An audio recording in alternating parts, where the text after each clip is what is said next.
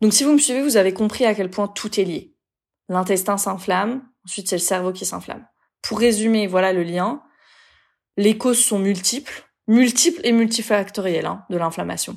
Ça peut être euh, des infections, des bactéries, des virus, une mauvaise alimentation, du stress chronique. Ensuite, on a une inflammation de l'intestin avec cette porosité, cette perméabilité intestinale. Et puis on a une inflammation qui se généralise et qui monte au cerveau. Et ce sont les cellules gliales, donc le milieu dans lequel baignent les neurones, qui est inflammé.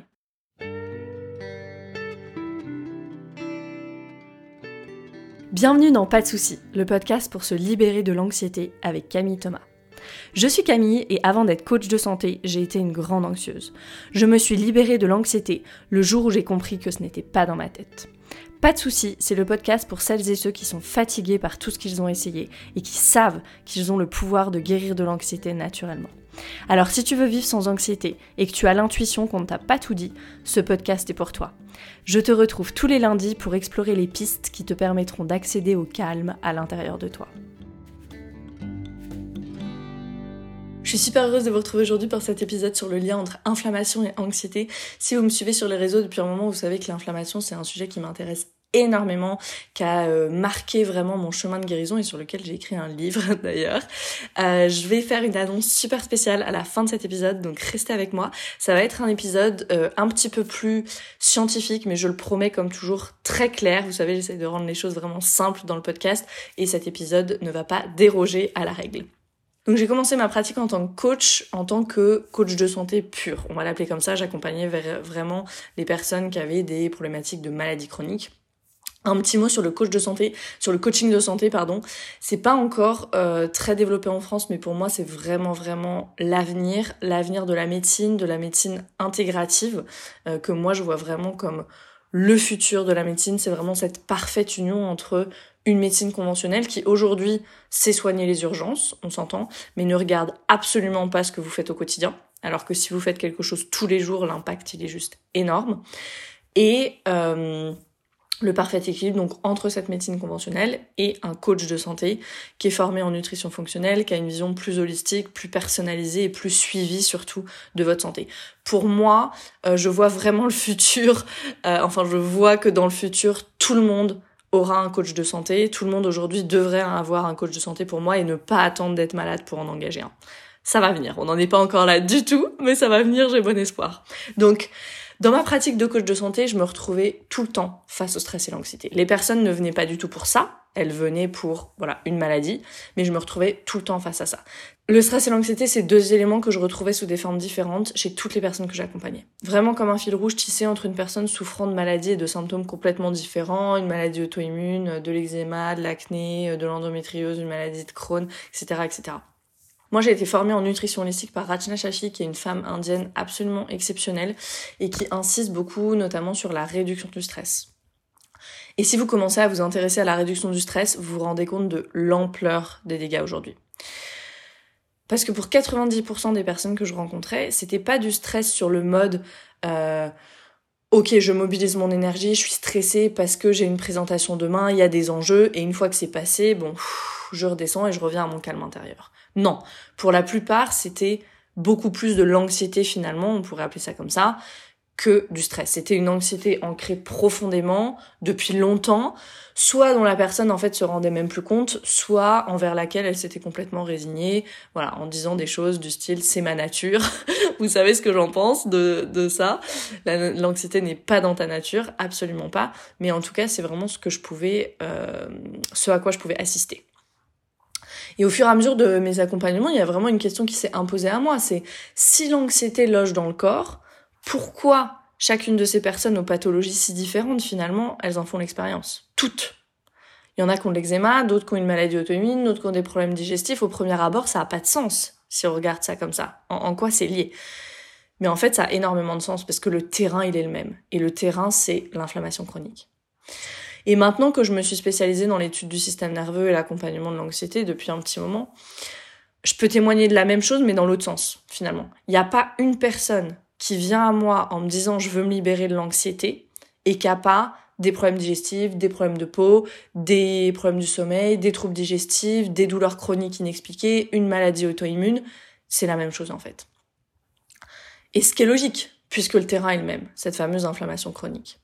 Et c'est pour ça que dans ma méthode en coaching aujourd'hui, et qui est influencée par le coaching de santé avec lequel j'ai commencé, on, s'occupe de ça d'abord en fait. On s'occupe de toutes les problématiques et de tous les challenges au niveau physiologique et on continue à suivre les changements et les améliorations au niveau physiologique tout au long du coaching. Si vous échangez avec des personnes que je coach, elles vous diront que voilà, euh, au milieu du coaching jusqu'à la fin du coaching, je leur demande toujours comment est-ce qu'elles dorment, euh, comment va la digestion, comment est-ce qu'elles vont aux toilettes. C'est des choses pour moi qu'il faut traquer. On ne peut pas aller en thérapie, aller en coaching sans parler de ces choses-là.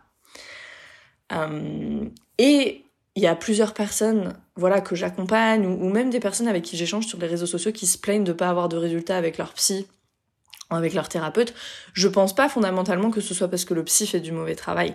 C'est tout simplement parce que la personne n'est pas prête physiologiquement pour ce type de thérapie par la parole. Qui dans tous les cas a ses limites. Ça c'est ce que je pense. Mais, mais je m'explique.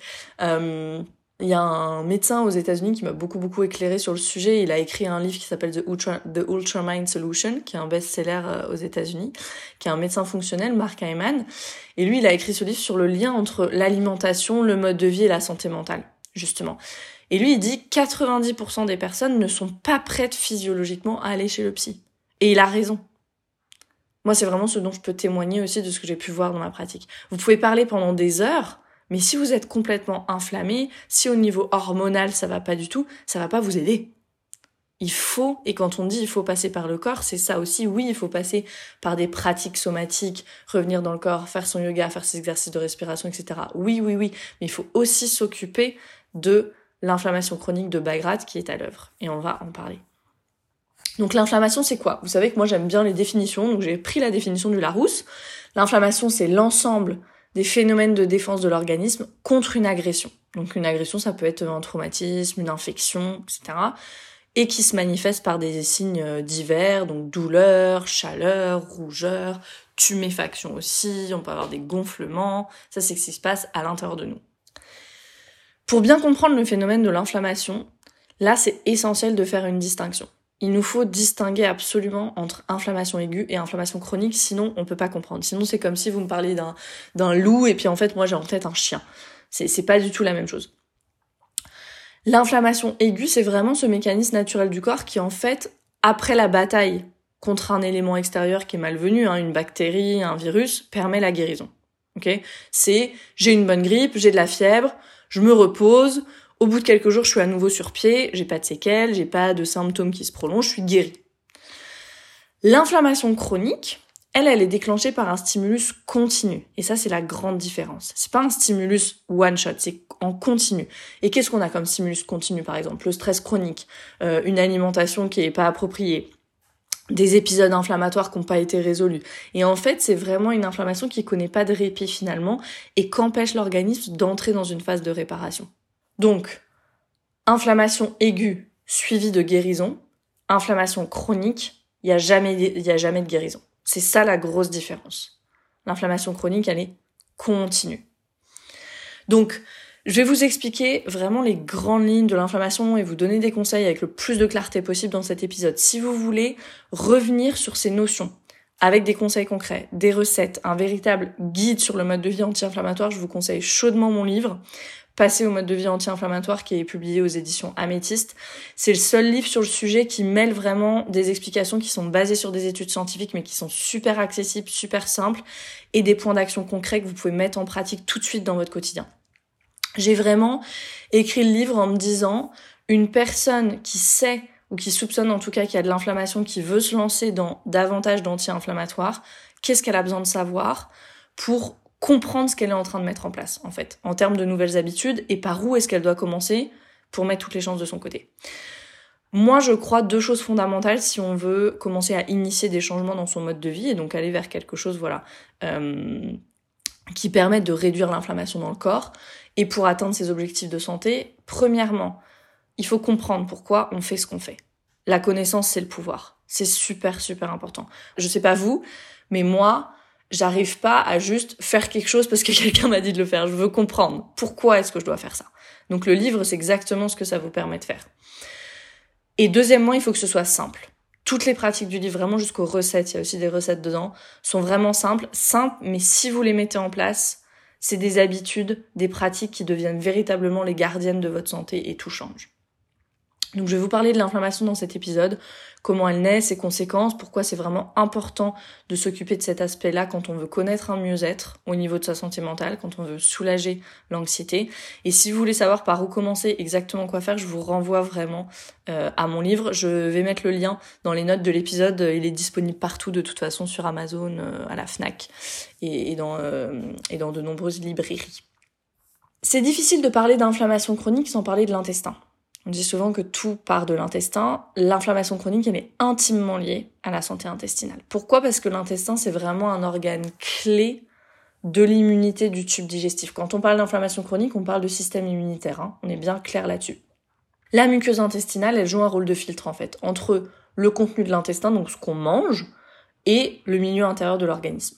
Donc la barrière intestinale, elle va laisser passer les nutriments, tout ce qu'on veut dans notre corps, ok? Les vitamines, les minéraux, les acides aminés, les acides gras, elle va laisser passer ça dans la circulation sanguine, et au contraire, elle va bloquer, elle va empêcher la pénétration de voilà des, micro-organismes, de tous les indésirables en fait, des composés toxiques, des choses qui ne doivent pas passer dans le milieu intérieur. Comment est-ce que ça déraille? Quand la muqueuse intestinale elle est enflammée, ce qu'on appelle les jonctions serrées en fait qui, permettent euh, cette fonction de barrière, hein, elles se distendent en fait. Et du coup cette barrière elle commence à être poreuse, elle est plus aussi efficace et elle commence à laisser passer voilà les indésirables dont j'ai parlé tout à l'heure. Donc ça peut être des bactéries, des particules alimentaires euh, pas complètement digérées, voilà. Et quand ça, ça passe dans le milieu intérieur, quand ça, ça passe dans la circulation sanguine, le corps, il est en mode, qu'est-ce qui se passe? Ça, ça devrait pas se passer. Donc, processus inflammatoire. Si je reviens à ma définition de l'inflammation, c'était l'ensemble des phénomènes de défense de l'organisme contre une agression. Donc c'est vécu comme une agression, parce que ça devrait pas être là, ça devrait pas être dans le milieu intérieur. Et donc cette barrière intestinale là, voilà, qui, qui devient poreuse en fait, on parle vraiment de porosité intestinale, de perméabilité intestinale. Vous avez peut-être déjà entendu ces termes. Et ça, c'est vraiment vraiment ce qui va nourrir l'inflammation chronique. Alors c'est un petit peu l'œuf ou la poule ou le serpent qui se mord la queue. Est-ce que c'est d'abord l'inflammation chronique du voilà l'alimentation au stress etc qui fait que la barrière intestinale devient poreuse ou la porosité de la barrière intestinale qui fait qu'il y a de l'inflammation chronique? Les deux se nourrissent en fait. Ok? Dans tous les cas, on n'a pas besoin de savoir qui est né euh, à la seconde près en premier. On va agir dessus. c'est beaucoup plus important. Donc ici pour vous montrer un peu à quel point aussi notre environnement et nos habitudes de vie sont pas tellement adaptés, je vais le dire comme ça. Je vais faire un parallèle avec le stress chronique. Le stress chronique, ça nourrit absolument l'inflammation. Hein. On va voir pourquoi. Et, et c'est vraiment important de comprendre que du point de vue de l'évolution, on n'est vraiment pas fait pour la façon dont on vit aujourd'hui. Moi, je dis toujours, on s'est habitué à un environnement toxique, mais qu'on s'y soit habitué ou pas, il reste toxique en fait. Il n'en reste pas moins toxique cet environnement. Avant, il y avait un facteur de stress et on pouvait concrètement faire quelque chose. Je sais pas si je vous ai déjà donné l'exemple de l'histoire de la petite maison dans la prairie sur le podcast. Sinon, c'est pas grave, je vais radoter. c'est ok. je, je, vous raconte euh, cette histoire. C'est un passage du livre La petite maison dans la prairie, parce que nous on connaît la série, mais c'est un livre à la base. Et dans un des passages, euh, c'est la nuit et il va geler. Il va geler et donc toute la famille euh, Ingalls hein, est là dans la maison et euh, attend le gel. Et le gel, ça veut dire que toute la récolte de maïs serait perdue. Et donc ils sont là. Et ce qu'ils font, du coup, pour anticiper le gel, c'est qu'ils vont, ils vont arroser chaque petit plant de maïs pour éviter de perdre la récolte. Donc, pourquoi est-ce que je vous donne cet exemple? Parce que c'est un, c'est un énorme stress en fait. C'est si je perds toute la récolte de maïs, concrètement, je peux pas manger. C'est un énorme, énorme stress. Mais ils ont pu faire quelque chose. Ils vont arroser chaque petit plant de maïs ils rentrent chez eux, ils ont sauvé la récolte, ils sont soulagés. Nous, aujourd'hui, quand on est en proie au stress, on est en proie au stress sur quoi? Des emails, notre compte en banque, euh, ce que tel ami nous a dit ou ce que tel collègue nous a répété. C'est tout des choses sur lesquelles finalement on n'a pas de pouvoir ou en tout cas pas de pouvoir physique. On peut rien faire concrètement avec notre corps pour aller résoudre le problème. Et ça c'est hyper hyper toxique en fait parce que ça s'arrête jamais ce stress et en même temps on peut rien faire. Et ça c'est une des racines de l'anxiété. Et pour l'inflammation chronique, en fait, c'est pareil, nos rythmes, ne sont vraiment pas adaptés. Les tempos, par exemple, auxquels on mange, sont pas adaptés. Alors ici, pas de jugement. Moi, je suis la reine des snacks. Et je pense que quand on est dans un, sur un chemin de guérison, manger plus petit et plus souvent, ça peut avoir des bénéfices. Mais si on regarde, encore une fois, d'un point de vue de l'évolution, parfois il y avait des périodes de jeûne parce qu'on trouvait rien à manger. Et notre corps, il est fait pour ça. Notre corps, il résiste beaucoup mieux au manque qu'au trop plein.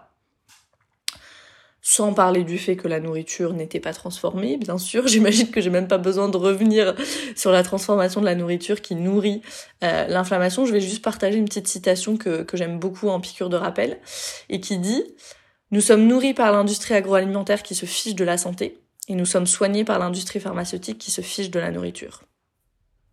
Voilà, je pense que ça, ça dépeint à peu près le tableau.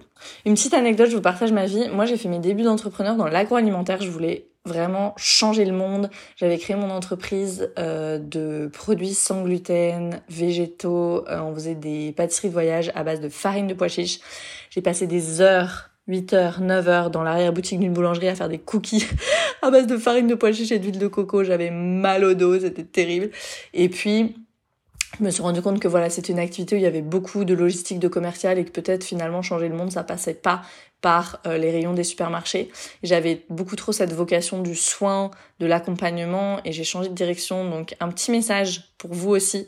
Euh, c'est pas le sujet de cet épisode, mais si votre anxiété vous empêche de vous tourner vers ce que vous avez vraiment envie de faire ou si juste votre vision change en fait. Parce que moi je, voyais les problèmes dans cette industrie agroalimentaire et je me suis dit bah je peux avoir un impact à cet endroit-là. Et puis après je me suis dit non mais en fait si les personnes veulent changer d'alimentation il faut que ça passe par un changement personnel aussi avant. Ça passera pas par par l'offre qu'il y a dans le dans le supermarché.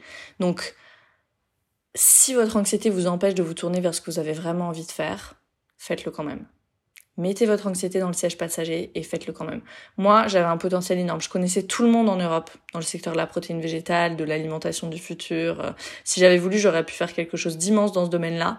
Mais je sentais que j'avais besoin de guérir, j'avais besoin déjà de me guérir moi et je voulais absolument, voilà, accompagner. Et donc, je suis partie en Inde à la place. voilà. Donc, un petit message pour vous. Osez, osez, osez. On a le droit de changer de direction, on a le droit de changer de vision. Euh, je reviens à mon inflammation chronique et à mon stress chronique. Donc vous comprenez que le problème, que ce soit pour le stress chronique ou l'inflammation chronique, c'est vraiment le fait que ça s'arrête jamais. En fait, il n'y a jamais ce temps de régénération, que ce soit pour le système immunitaire avec l'inflammation ou pour le système nerveux avec le stress chronique. Et les deux systèmes sont intimement liés. Donc c'est un cocktail Molotov un peu. Donc je reviens à l'inflammation. Aujourd'hui, il y a vraiment énormément d'études scientifiques qui montrent le lien entre inflammation et anxiété. Et le lien entre microbiote intestinal, inflammation et santé mentale est vraiment de plus en plus étudié. C'est super excitant.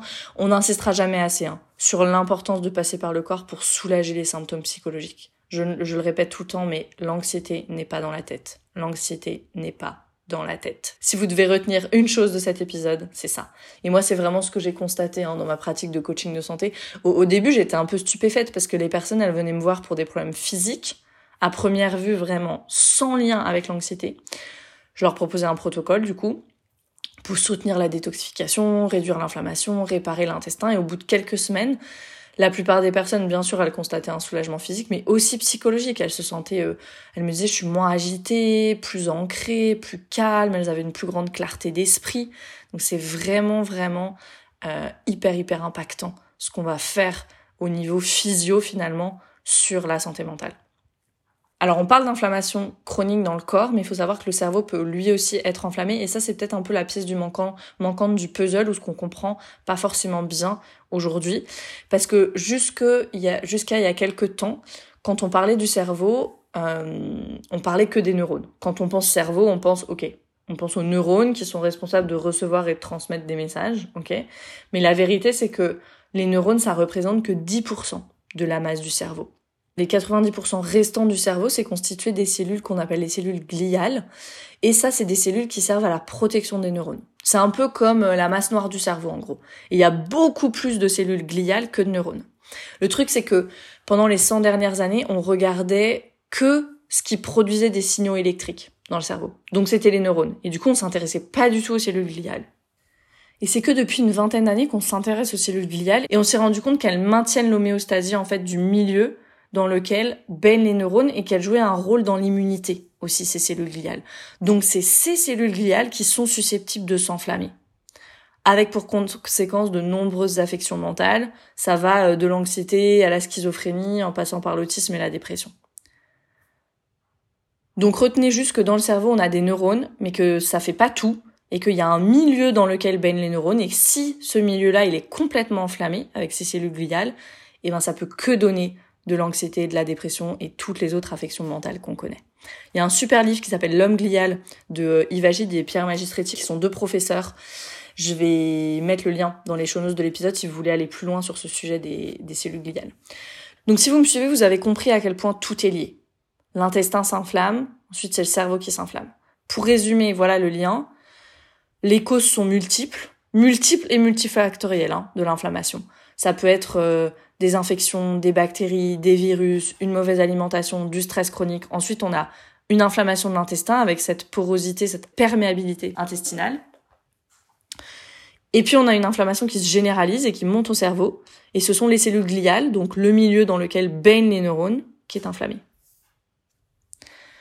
Si vous voulez savoir où vous en êtes avec l'inflammation, vous vous dites oh là là mais moi je je sais pas, j'aimerais bien savoir. Il y a un test très complet dans mon livre avec plein de questions où vous pouvez euh, voilà avoir un panorama un petit peu euh, de où vous en êtes sur ce sujet de l'inflammation chronique. Donc maintenant on a compris qu'est-ce qui provoque l'inflammation chronique et puis comment ça se joue dans le corps avec l'intestin, avec le cerveau. Maintenant c'est quoi finalement les effets? L'inflammation chronique, elle va avoir des effets sur l'absorption des nutriments.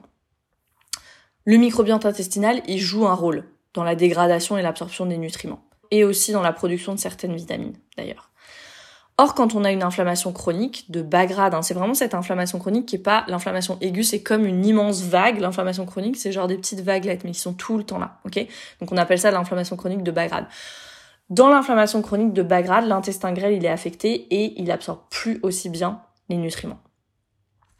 Donc dans ce cas, du coup, on a deux choses.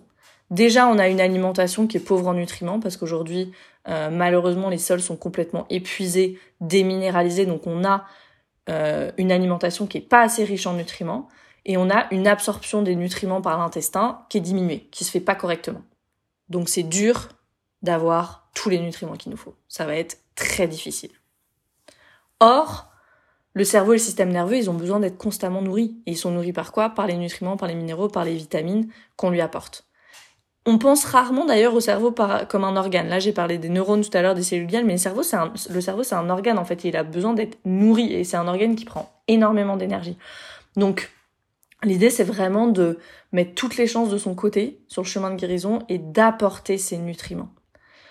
Donc, si on regarde un petit peu les nutriments essentiels à la santé cérébrale, alors là, je zoome un petit peu, mais tous les nutriments sont essentiels. On est bien d'accord. Spécifiquement pour la santé cérébrale, on va s'intéresser à toutes les vitamines du groupe B, ça, va être super important, en particulier B6, les vitamines B6, B9, B12, la vitamine D, il y a la choline, le magnésium, le zinc, là, qui sont des minéraux, le cuivre aussi, et les oméga 3 qui sont tous les bons gras. Une petite note, si vous êtes euh, végétarien ou à tendance végétarien, souvent c'est difficile d'avoir les vitamines B et le zinc dans notre alimentation. Donc misez sur des aliments comme euh, alors la levure nutritionnelle, ça peut être super intéressant. Euh, tout ce qui est les légumes verts, l'avocat, le riz complet, la patate douce, les lentilles, le tofu, graines de courge, graines de lin, graines de chia, misez vraiment sur ces aliments-là, intégrez-les pour avoir euh, ce qu'il vous faut au niveau des vitamines B et de zinc, c'est vraiment important. Euh, le magnésium, c'est super important aussi. Il y a des études qui ont montré, notamment une, une étude en Allemagne qui a montré qu'une déficience en magnésium peut augmenter l'anxiété, parce que le magnésium, c'est un peu comme un frein sur le système nerveux. Ça empêche le système nerveux d'aller en sur-régime. Donc c'est vraiment vraiment important d'avoir le magnésium qu'il vous faut. Même chose que l'inflammation, peut-être que vous vous dites, oh là là, moi ça serait bien que je fasse un point, comment je fais pour savoir où est-ce que j'en suis au niveau de mes nutriments? Alors il y a plusieurs choses. Les symptômes peuvent vous donner énormément, énormément d'indices déjà. Dans mon livre Passer au mode de vie anti-inflammatoire, il y a des tests aussi pour des nutriments spécifiques pour savoir où vous en êtes avec plein de questions. Après, vous pouvez bien sûr aller faire une prise de sang. La prise de sang, ça a ses limites dans le sens où c'est vraiment une photographie à l'instant T. Une prise de sang, si vous en faites une maintenant et une dans 48 heures, ça peut changer.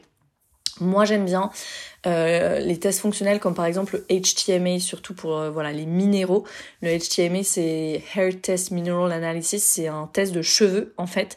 Et le test de cheveux, c'est vachement intéressant parce que ça donne plutôt un panorama sur les 3-4 derniers mois. Donc ça nous donne des informations vraiment plus précises. Après, pour le HTMA, si vous faites ce test-là, faut vraiment trouver un praticien qui sait analyser les résultats du HTMA parce que c'est vraiment complexe à analyser pour le coup. Mais pourquoi je vous parle de ce test-là et de l'importance des nutriments et des minéraux? Parce que c'est quelque chose que j'ai vécu de très près. Euh, au début de notre relation avec mon mari, quand je commençais à, accompagner en coaching de santé, lui, il a commencé à présenter des symptômes euh, divers, super bizarres. Vraiment, si on prenait tous ces symptômes, vraiment, c'était comme s'il y avait aucun lien entre eux. Il était tout le temps fatigué, très anxieux, il avait des maux de tête, il perdait l'appétit, il, avait comme des vertiges aussi après les repas, euh, des activités quotidiennes comme conduire sa voiture ou aller, au supermarché, ça lui déclenchait des crises de panique. Donc il est allé consulter son médecin de famille parce qu'il comprenait vraiment pas ce qui lui arrivait et son médecin de famille l'a interrogé sur ses relations avec moi. Vous êtes sûr que ça va bien avec votre compagne? Euh, Et il voulait lui donner des antidépresseurs. Et, euh, et mon compagnon à l'époque, du coup, il lui a dit euh, non non mais je, je, je ne suis pas dépressif en fait, c'est pas ça, il y a un problème avec moi, mais je ne suis pas dépressif. Et à chaque fois, il est retourné le voir trois fois, et la proposition c'était la même des antidépresseurs. Et donc convaincu que le problème était ailleurs, on a continué finalement à observer. Et on a remarqué que les symptômes ils s'intensifiaient après les repas, mais peu importe ce qu'il mangeait. En fait, il y avait absolument aucun sens là-dedans. Et pourtant, on a fini par faire le lien avec les plombages. Il y avait des plombages dans les dents des plombages anciens du coup qui avaient encore été faits à base de mercure. Et du coup il y avait des plombages qui étaient plus très bien euh, fixés dans les dents. Et à chaque repas il avalait une petite quantité euh, infime hein, mais de mercure avec ses aliments. Et ça sur des mois voire des années eh ben ça avait provoqué un empoisonnement au mercure. Et ça, c'est des choses qu'avec le test euh, HTMA, on peut voir en fait. Et du coup, on a fait une analyse de cheveux et ça a confirmé nos soupçons. Et donc, on a pu commencer un processus de détoxification des métaux lourds. C'est long, hein, le processus de détoxification des métaux lourds. Ça a pris au moins un an, un an et demi avant qu'il revienne à son vrai moi, on va dire. Aujourd'hui, tout est revenu à la normale, mais c'était hyper handicapant. Donc voilà, si vous avez euh, ce type de symptômes, l'anxiété en fait partie, les crises de panique en, fait en font partie aussi. C'est pour ça que j'en parle ici dans le podcast, parce que je sais à quel point ça peut être euh, déroutant en fait, et on comprend pas ce qui nous arrive.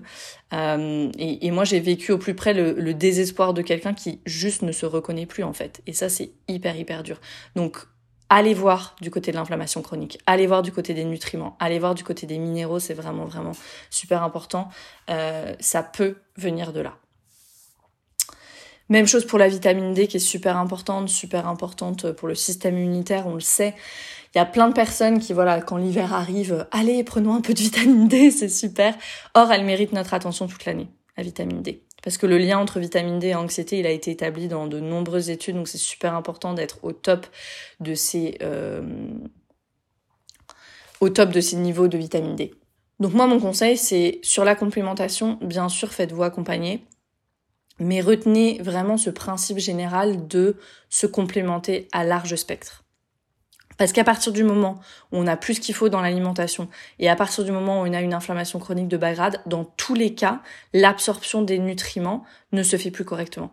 Donc complémentez-vous à large spectre, ça veut dire quoi? Ça veut dire un multivitamine, multi-minéraux, avec voilà une vingtaine de minéraux et de vitamines dedans, vous avez vraiment tout ce qu'il vous faut.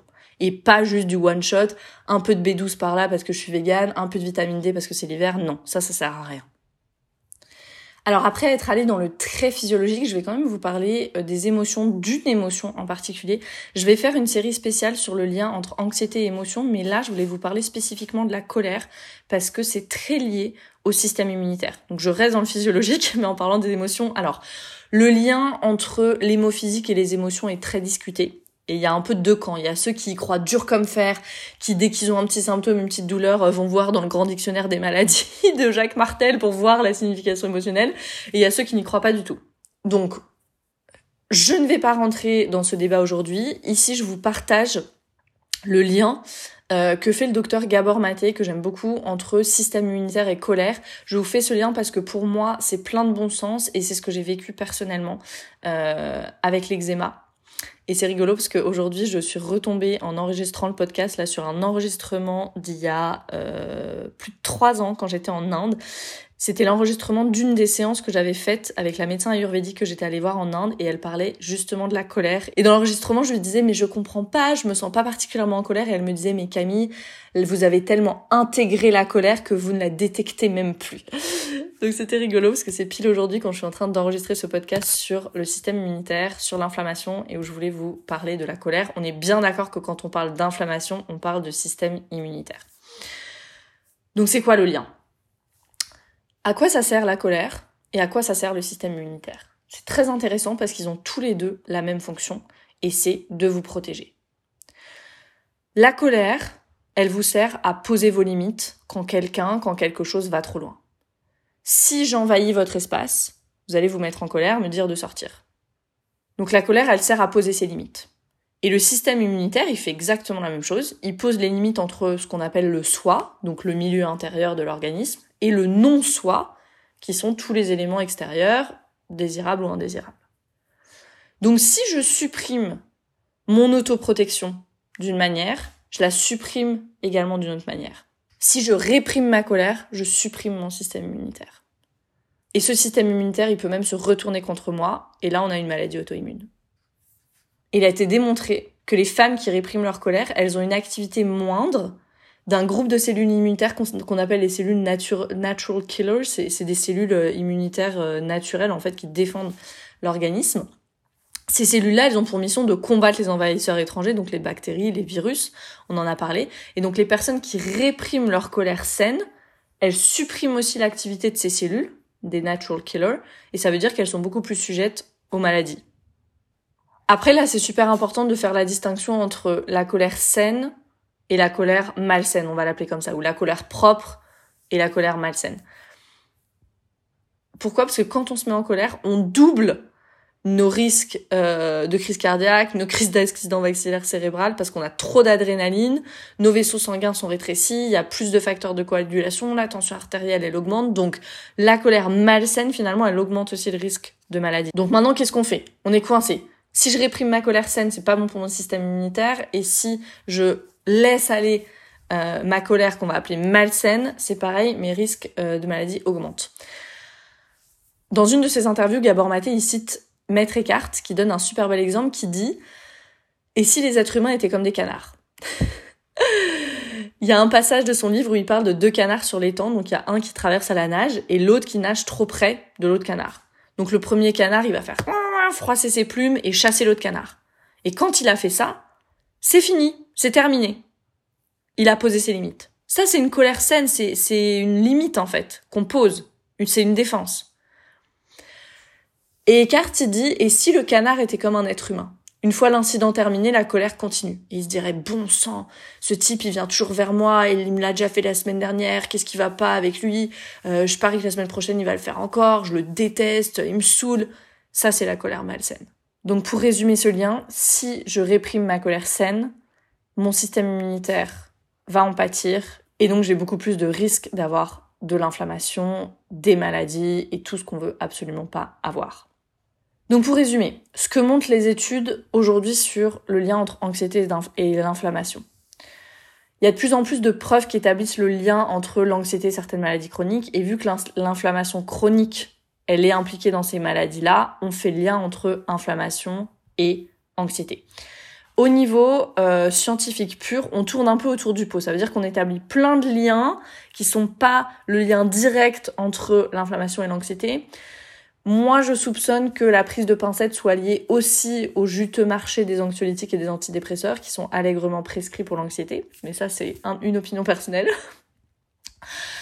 en tout cas, ce qu'on peut voir au niveau empirique, donc, ce qui est basé sur l'observation, c'est que que ce soit ce qu'affirment des médecins qui sont hyper experts dans ce domaine, comme le docteur Mark Hyman, ou juste que moi, euh, beaucoup de façon beaucoup plus humble, j'ai pu euh, observer dans ma pratique, le lien il est très clairement établi et les améliorations, elles paraissent parfois véritablement miraculeuses. Donc c'est une bonne nouvelle parce que ça veut dire qu'il y a des solutions naturelles et qu'on peut vraiment agir au niveau physiologique pour se libérer de l'anxiété. Une petite annonce, je vous l'avais promis, je vais proposer une masterclass Brain Food, passer au mode de vie anti-inflammatoire pour soulager l'anxiété le jeudi 23 juin à 20h. Si vous n'êtes pas disponible, le replay sera disponible. L'accès à la masterclass sera gratuit si vous avez acheté mon livre et si vous m'avez laissé un avis sur Amazon. Vous pouvez me laisser un avis sur Amazon même si vous n'achetez pas le livre sur Amazon. Je comprends que vous ne vouliez pas euh, voilà, faire vos achats sur cette plateforme. Mais moi, c'est vraiment la plateforme qui me permet de mettre le livre le plus en avant possible. Pour avoir accès à la masterclass, il vous suffit de m'envoyer un email à camille.camillethomas.com. Je vais mettre les informations dans les show notes de l'épisode. Vous m'envoyez un email avec une preuve d'achat ou euh, une photo de vous avec le livre. Je sais qu'il y a des personnes qui ont acheté le livre il y a longtemps, donc juste laissez-moi un avis, envoyez-moi une petite photo de vous avec le livre, ça me fait toujours trop trop plaisir. Et je vous enverrai le lien pour la masterclass. On va aller en détail dans cette masterclass sur quoi manger, quoi faire. Pour moi, c'est vraiment, c'est pas que l'alimentation, hein, c'est un mode de vie anti-inflammatoire.